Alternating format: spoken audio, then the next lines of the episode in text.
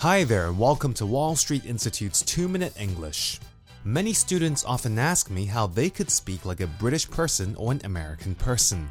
I get the impression that speakers of English as a second or foreign language want to speak and sound like a native speaker.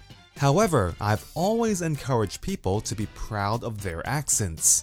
There are so many different accents, styles, and varieties of English that it's becoming harder to say what is acceptable or not. Regardless of what accents of English you prefer, for those of you who work in a multicultural environment, the lingua franca is English. A lingua franca is basically the language that's used to communicate between people who do not share a mother tongue. Although English is important because you need it to communicate with people who do not speak the same mother tongue as you, it is also important to practice listening to and speaking to people from different nationalities.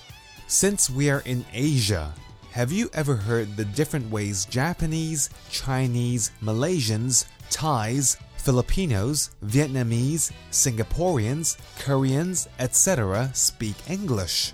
You would notice that each nationality speaks English in a very different way. And if you are not used to hearing a person from a certain country speak English, it might take getting used to.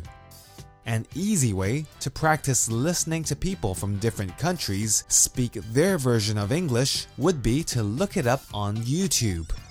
Just type in the country and English, for example, Hong Kong English, and you'll find a lot of related video clips.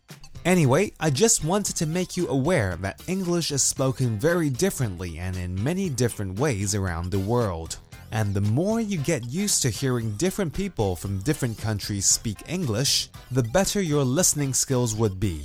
Well, that's all for this week's 2 Minute English. Bye bye!